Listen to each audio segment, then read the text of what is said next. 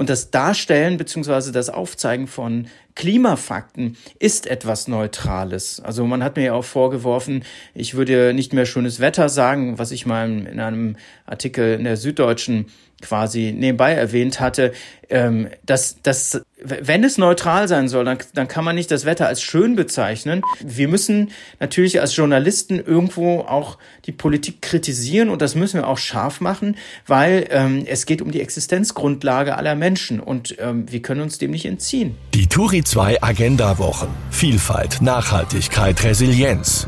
Präsentiert von der Deutsche Post DHL Group und der Commerzbank. Turi 2 Wissen, der Praxispodcast für Kommunikationsprofis.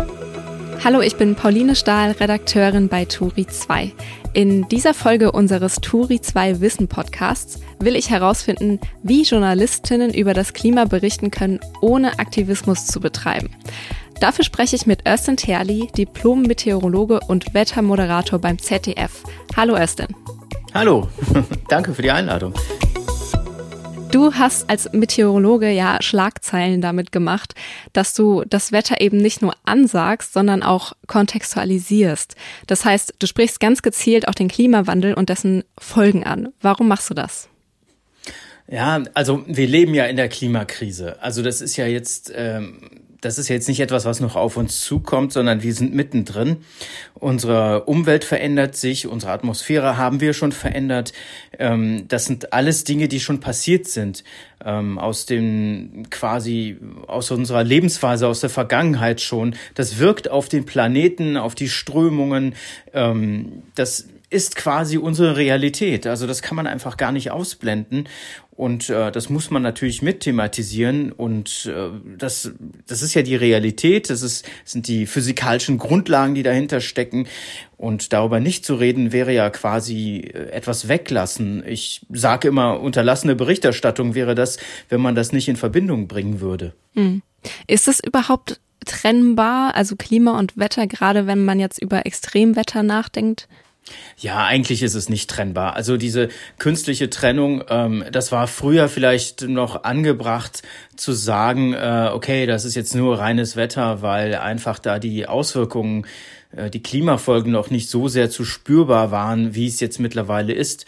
Und das Erschreckende ist ja, das läuft so schnell mittlerweile. Also ähm, allein in den letzten fünf Jahren, was sich da alles getan hat, das ist wirklich, ja, das, das ist beunruhigend einfach ähm, vieles, was, was Wissenschaftler ähm, später angenommen haben, passiert jetzt schon, sei es von den, vom Abschmelzen von Gletschern über Eisverluste in der Antarktis. Ähm, also wenn man tatsächlich davon redet, es beeinflusst den Planeten, dann ist es tatsächlich in in jedem, in jedem Bereich des Planeten wirkt die Klimakrise natürlich unterschiedlich, aber sie wirkt, denn es ist ganz klar physikalische Grundlage, ähm, wenn mehr Energie auf dem Planeten zurückbleibt, dann wird diese Energie umgesetzt und die bewirkt etwas und das spüren wir jetzt mittlerweile.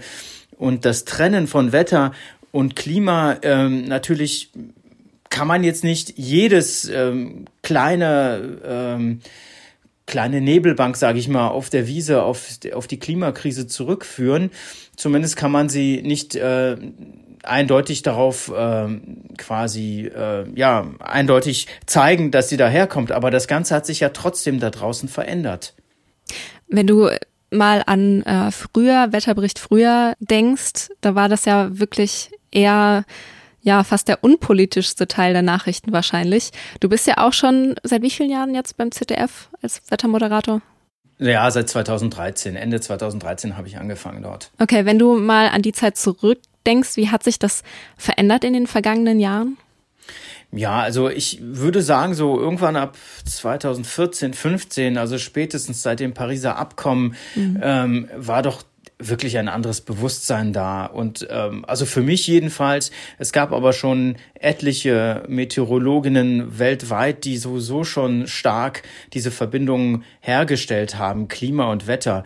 Das ist zum Beispiel Jeff Berardelli in den USA, der Markus Watzak in Österreich, ähm, und auch der Carsten Schwanke ähm, von der ARD. Also ähm, es ist wirklich nichts, ähm, ich sag mal, Außergewöhnliches. Es ist einfach die Konsequenz. Wenn man der Klimakrise lebt, dann muss man das auch thematisieren. Und es hat sich was geändert. Es hat sich ja spürbar etwas für uns alle geändert.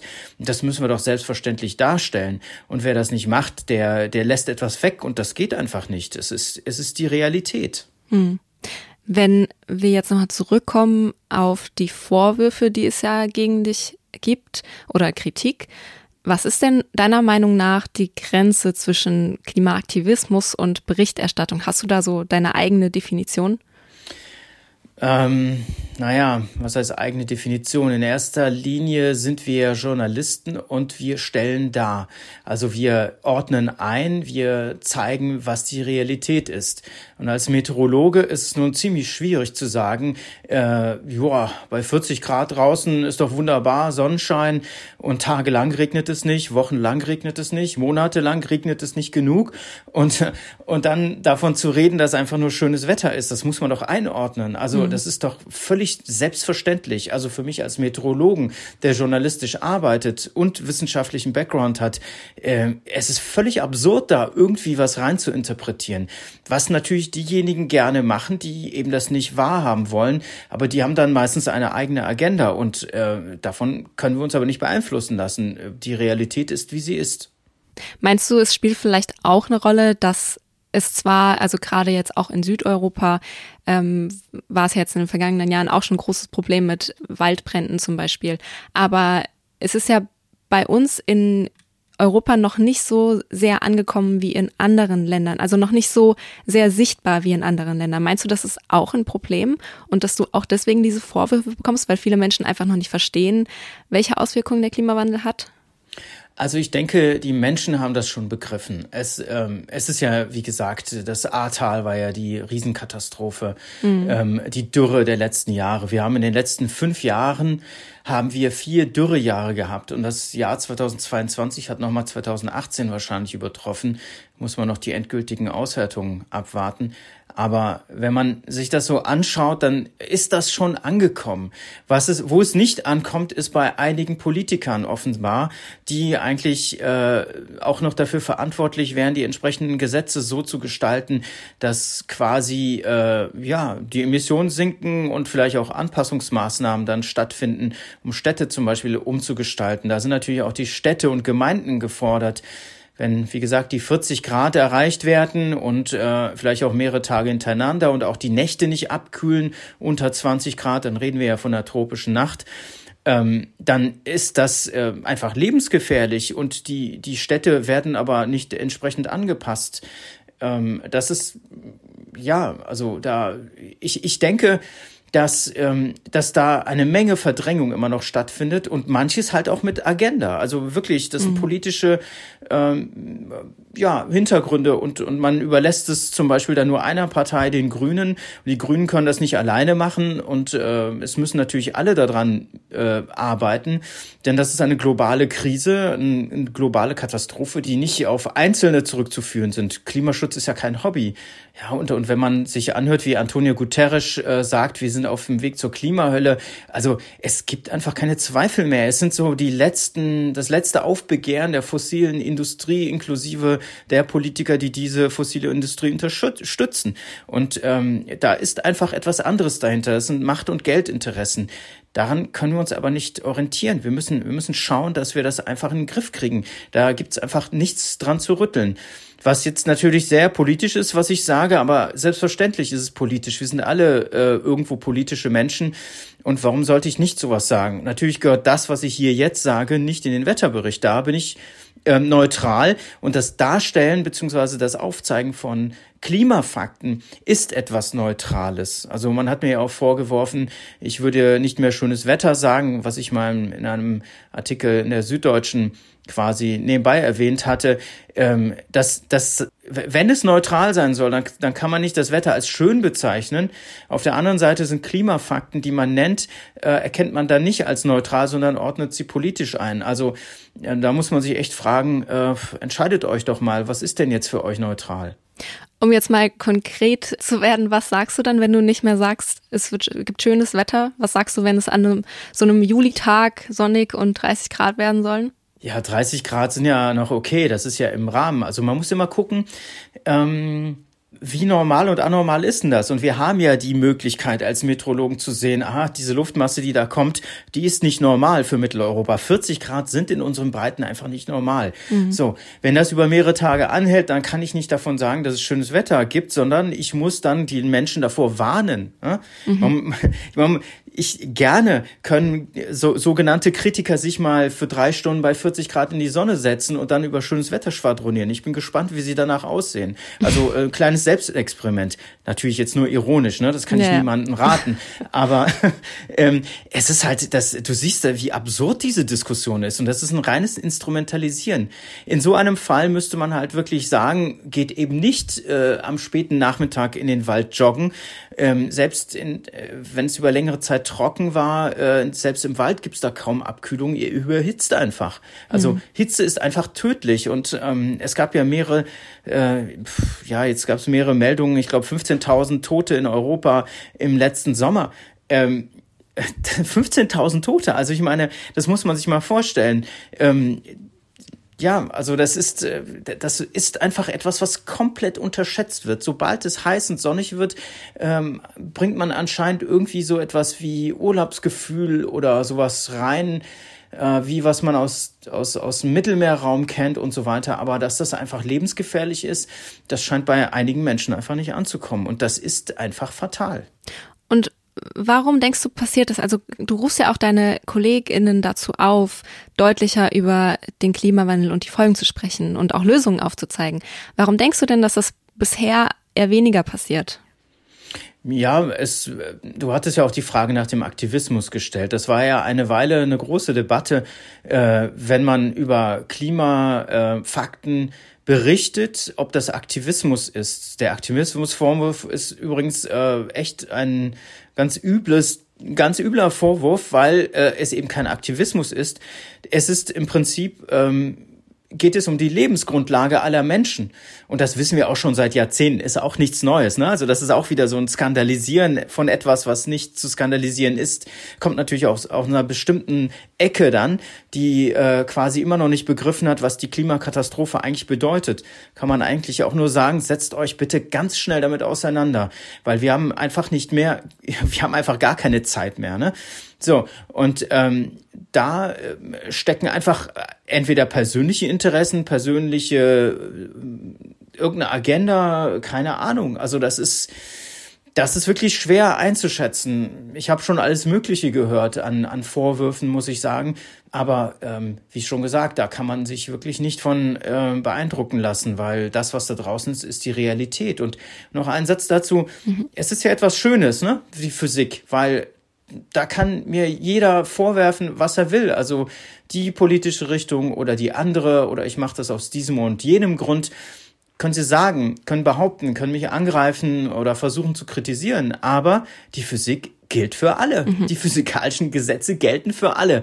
Und solange man sich darauf beruft und das quasi immer wieder in den Vordergrund rückt, ähm, ist das Schöne an dieser ganzen Kommunikation eigentlich, die können eigentlich gar nichts. Und da kann ich auch wirklich jedem raten, der ähm, oder die über, über Klimafakten berichten möchte, macht es einfach. Steht da ähm, ganz klar mit zwei festen Beinen auf dem Boden und ähm, wehrt euch und, und wieso sollen Artikel, Stücke, was auch immer nicht veröffentlicht werden?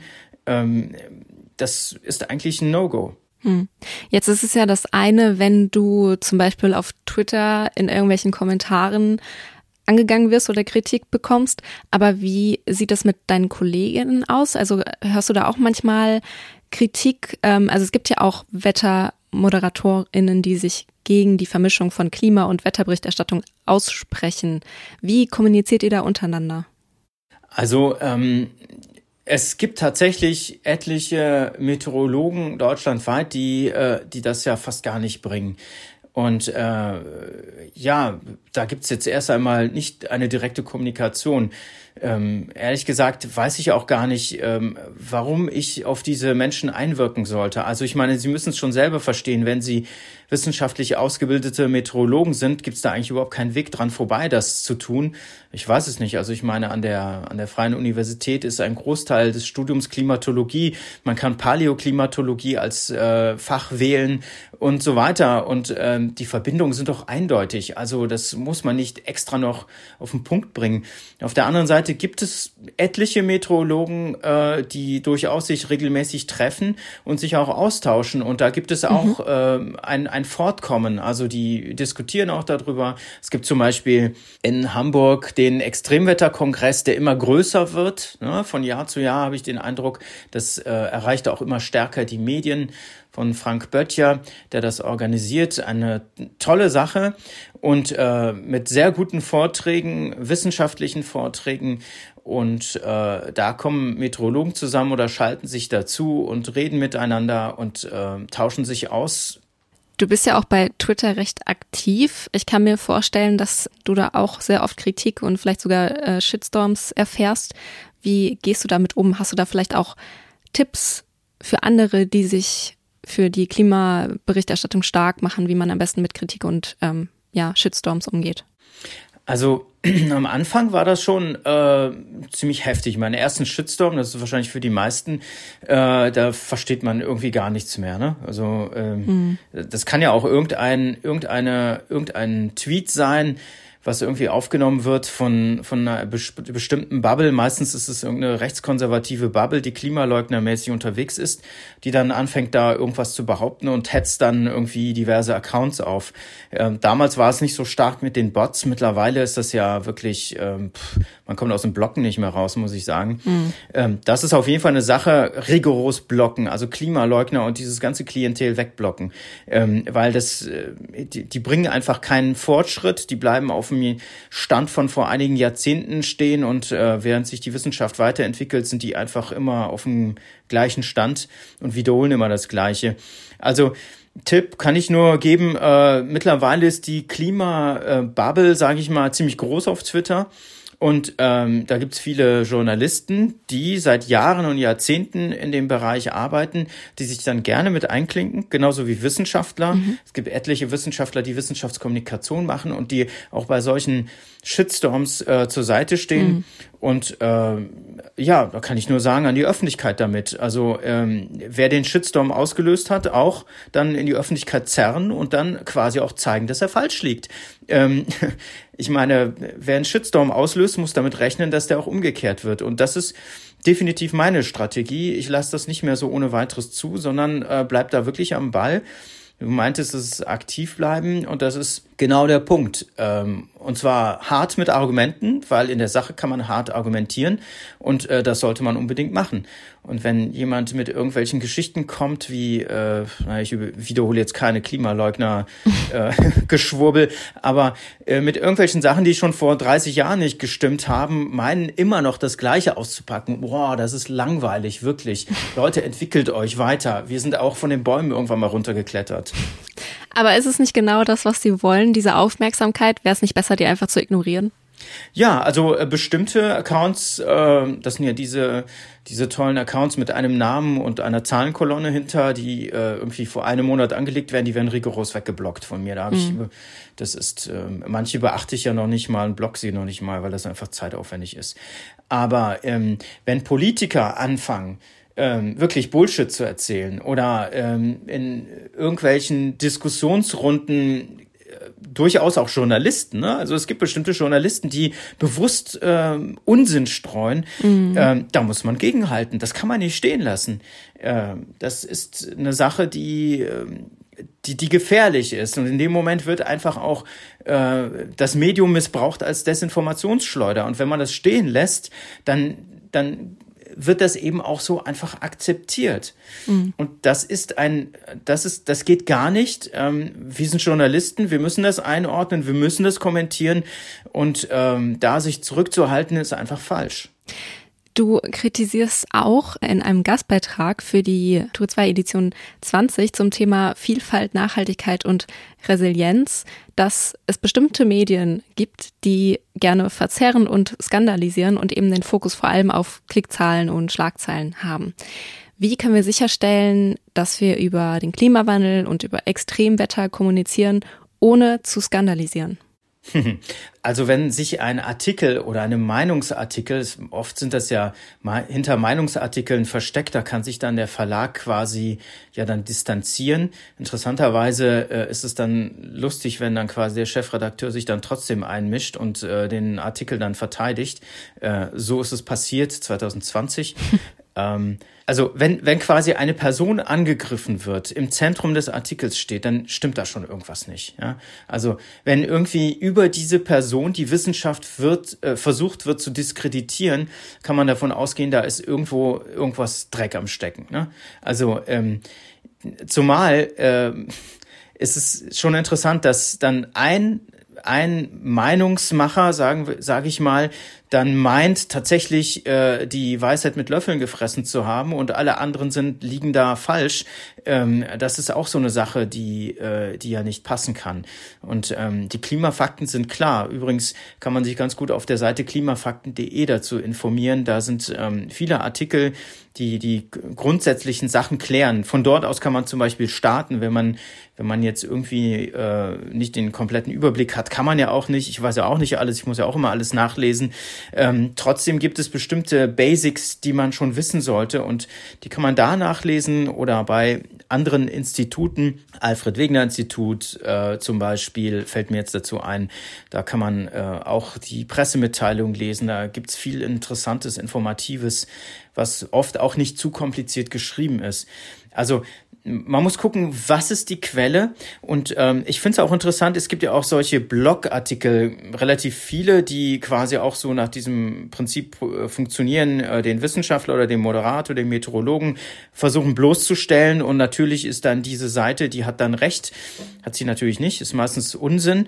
Aber ähm, da muss man auch mal nachgucken, wer steckt denn dahinter? Zum Beispiel im Impressum. Wo führt, wo führt eigentlich diese Seite hin? Wo wird diese mhm. Seite ähm, gehostet? Wer steckt noch mit dem Betreiber unter einer Decke? Also das ist alles so ein bisschen, bisschen Recherchearbeit, fast schon ein bisschen investigativ, wo man da ein bisschen gucken muss, ähm, wer interagiert miteinander. Oder auf einer Seite erscheint plötzlich ein Artikel, der äh, wird dann äh, eins zu eins auf andere Seiten kopiert und dann fragt man sich, aha, was hat denn diese Seite mit dieser Seite zu tun? Gibt es da irgendeine Verbindung? Mhm. Also ähm, in dem Moment, wo die versuchen quasi so sowas aufzubauen, geben sie sich natürlich auch preis und die können nicht alle Spuren verwischen. Also ein bisschen investigative Recherche und dann sieht man eigentlich auch die Verbindungen. Okay, das heißt, die richtigen Fakten und Quellen finden ist schon mal ein Schritt.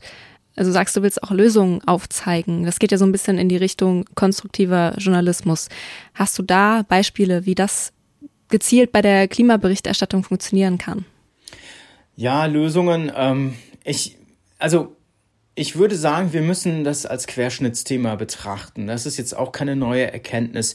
Es müssen alle Bereiche müssen ähm, die Klimakrise abdecken. Es reicht eben nicht, dass es eine Redaktion gibt, die sich mega gut damit auskennt, sondern alle müssen es wissen. Ein einfaches Beispiel: äh, Interview in einer Zeitung und äh, der der die Interviewer ähm, fragt nicht hart nach, äh, was, was denn tatsächlich gemeint ist. Und ähm, weil eben die Fakten vielleicht nicht äh, komplett klar sind. Ne? Und dann ähm, sagt der Politiker etwas und es steht dann im Raum, ohne dass es aufgelöst ist. Das ist jetzt, sagen wir mal, ein Negativbeispiel. Ähm, könnte man auch auf irgendwelche anderen Interviews, Radio, Fernsehen, wo auch immer, hart nachfragen. Das kann man aber nur, mhm. wenn man in der Sache drinsteckt und tatsächlich begriffen hat, was die Klimakatastrophe ist. Ja, wenn, dass, dass bestimmte Vorgänge nicht mehr umkehrbar sind, ähm, dass es immer krasser wird und nicht einfach von alleine aufhört. Solche Sachen zum Beispiel. Wenn jemand behauptet, äh, naja, vielleicht geht's von alleine weg, dann zeigt es eindeutig, die Person hat nichts verstanden, gar nichts, ja. Ähm, oder ähm, wir erfinden irgendeine technische Lösung. Das ist ja so das Narrativ von einigen Politikern und Parteien. Ähm, das ist Unsinn. Das ist einfach Unsinn, weil sie es nicht begriffen haben, was es ist. Das Kohlendioxid, was wir jetzt ausstoßen, jetzt in diesem Moment, das ist für Jahrzehnte, Jahrhunderte, teils Jahrtausende in der Atmosphäre wirkt also. Wenn wir also zehn Jahre warten und dann erst wie verrückt quasi aufhören, äh, CO2 auszustoßen, dann nützt das gar nichts, weil in diesen zehn Jahren hätte sich massiv viel in der Atmosphäre angesammelt und das kann man nicht einfach so wieder rausziehen. Der Aufwand, der, der technische Aufwand, das CO2 einfach wieder aus der Atmosphäre zu ziehen, ist viel zu groß. Am besten also es gar nicht emittieren. Ja, mhm. also das jetzt mal ähm, eines der Sachen, die einfach nicht begriffen werden. Äh, sonst würde man so nicht reagieren. Wenn man das verstanden hätte, würde man sofort sagen, okay, wir müssen alles, alles dran setzen zu reduzieren, wirklich alles und so schnell wie möglich. Okay, das heißt, auch da sagst du, dass eigentlich das Wichtigste in der Klimaberichterstattung ist, dass man sich mit dem Thema auskennt, dass man eben wirklich gezielt nachfragen kann. Ja, klar. Also ähm, egal in welchem Bereich, ähm, ähm, das ist jetzt, sagen wir mal, im politischen Bereich, polit politisches Interview oder ähm, im, im Bereich Sport, im Bereich der Wirtschaft, egal wo, denn die Klimakrise, die hört ja nicht, die hört ja nicht beim Meteorologen auf, die hört auch nicht mhm. beim Wissenschaftler auf. Die Physik gilt für uns alle, die physikalischen Gesetze, für jeden Einzelnen ausnahmslos. Und das ist einfach die brutale Wahrheit, die dahinter steckt und uns einfach ähm, ja, wir kommen da nicht raus. Wir müssen uns damit auseinandersetzen. Und wenn es Ängste erzeugt, erst recht. Erst recht dann sich damit auseinanderzusetzen und dann gucken, was gibt's denn für Ideen, was gibt's für Lösungen und sich mit anderen zusammenschließen. Es gibt ja zum Beispiel das Klimanetzwerk, ähm, das äh, Netzwerk Klimajournalismus so mhm. in Deutschland ja. und in Österreich. Die haben auch eine Charta verfasst. Ein super wichtiges Papier. Ähm, was ich auch unterschrieben habe, weil ich einfach das absolut richtig fand, was da drin stand. Äh, einfach sich mit anderen zusammenzuschließen. Wobei ich muss ja sagen, das passiert ja schon. Ich war auf dem Deutschen Journalistentag in äh, Nordrhein-Westfalen. Und äh, ich war auf dem Podium und äh, wir haben da vorne diskutiert und ähm, die also die, die KollegInnen, sage ich mal, in dem Raum, es war voll, die waren total interessiert und es kam dann eine intensive Diskussion auf, nicht nur bei uns vorne auf dem Podium, sondern auch im Publikum und das ging so hin und her und dann stellten sich KollegInnen hin und ähm, haben äh, berichtet aus ihrer, aus ihrer Arbeit, was sie erlebt haben und ähm, wo es hapert und ähm, das sind so Diskussionsrunden, die sind extrem wichtig. Mhm. Und das waren jetzt wirklich äh, Menschen vom Fach, und äh, das, das ist etwas sehr Gutes, wenn sowas passiert. Und ich glaube, dass die Menschen, die da zusammen waren, eher noch eine, eine andere Herangehensweise sich überlegen können, als wie wenn man einfach nur in seinem Büro sitzt und äh, vor sich hin arbeitet, ohne Kontakt zu anderen. Ja. Man kann sich ja dann auch austauschen. Ne? Ja, das, also ich glaube, der fehlende, fehlende Austausch führt dann doch auch öfter dazu, dass, dass es zu Angst kommt vor dem Klimawandel, vor den Folgen des Klimawandels. Mhm, genau. Und das wiederum führt ja oft dazu, dass Menschen das Ganze einfach leugnen oder so eine Gleichgültigkeit entwickeln. Wie gehst du mit Klimaleugnerinnen oder dieser Gleichgültigkeit dem ganzen Thema gegenüber um? Wie kommunizierst du mit denen? Ja, eigentlich äh, versuche ich ja dann Beispiele zu bringen, so wie wir jetzt auch miteinander reden. Also diese ähm, diese, vor allem diese Absolutheit der, der Natur, der wir einfach ausgeliefert sind. Also ähm, natürlich haben wir unseren Rahmen, wo wir ja mit unserer Kultur uns distanziert haben, teilweise von der Natur, aber wir sind immer noch ein Teil der Erde. Also ähm, wir sind das Produkt dieses Planeten und wir müssen wir müssen auf diesem Planeten äh, weiter ums Überleben kämpfen und das ist halt äh, ja unsere Aufgabe ähm, mit Klimaleugnerinnen macht es eigentlich gar keinen Sinn zu diskutieren. Ähm, man kann, wenn, wenn jemand nicht genug äh, Faktenwissen hat, kann man das versuchen quasi aufzufüllen, mit diesen Menschen zu diskutieren, auch über Ängste und so weiter. Aber es gibt einfach Menschen, die wollen einfach nicht. Und da macht es einfach keinen Sinn. Und äh, ich denke, das ist auch kein großer, großer Anteil der Bevölkerung, sondern äh, ein kleiner. Und äh, wir sollten uns eigentlich eher darauf äh, konzentrieren, wie man Lösungen erarbeitet und wie man vor allem weiter kommuniziert. Denn je stärker äh, dieses Querschnittsthema in der Gesellschaft bleibt und ähm, aufrechterhalten wird, also die Aufmerksamkeit, desto mehr können wir uns damit auseinandersetzen. Und äh, die Augen zu verschließen und zu sagen, das gibt es nicht, das ist das Falscheste, was man machen kann, weil dann, dann entstehen Ängste. Hm. Lass uns kurz zum Abschluss nochmal einen Blick auf das Klimajahr 2023 werfen und zwar einen positiven. Was macht dir Hoffnung? Oh, da hast du mich jetzt aber voll erwischt. Ähm, ja, was macht mir Hoffnung? Also Hoffnung finde ich ja schwierig überhaupt, wenn wenn man sieht, wie wenig ähm, wie wenig passiert. Also ähm, Hoffnung in dem Sinne habe ich jetzt keine. Ähm, Hoffnung würde ich haben, wenn sich tatsächlich was verändert. Also wenn wir tatsächlich die Maßnahmen einleiten würden, die die entsprechende äh, Emissionen reduzieren, dass wir 2030 auf die Hälfte runterkommen, ähm, dann würde ich sagen, okay, da gibt's ja irgendwie einen Weg und das macht Hoffnung. Aber wir sind ja überhaupt nicht auf dem Kurs, aber wirklich gar nicht. Ähm, Jetzt 2023, ich würde es eher umdrehen. Ich bin gespannt, was es für Extremwetterereignisse geben wird. Also ich gehe nicht davon aus, dass wir, dass wir weniger Extremwetterereignisse haben. Sicherlich wird es wieder zu Katastrophen kommen, mindestens europaweit. Richtung Sommer, wenn immer mehr Energie auf der Nordhalbkugel verbleibt, desto mehr äh, gibt es natürlich für die Wettersysteme quasi die Möglichkeit, sich auszutoben und entsprechend äh, katastrophale Auswirkungen auszulösen. Und das ist eben eine Sache, die dann zum Sommer wieder sein wird. Zu glauben, das geht jetzt 2023 weg, es wäre ein Trugschluss. Ne? Also was man ja, ich würde auch gerne sagen, so, die Politik ist sowas von gut drauf und macht jetzt was, aber es zeigt ja auch, an der Diskussion bei der letzten Generation, mit was für einer Aggressivität ja. gegenüber diesen Menschen vorgegangen wird, äh, anstatt zu sagen, okay, äh, wir haben, ey Leute, wir haben die letzten Jahrzehnte, mindestens die letzten 16 Jahre richtig scheiße gebaut. So, wir setzen uns mal hin und gucken mal, was wir jetzt verändern können. Wir gehen auf euch zu.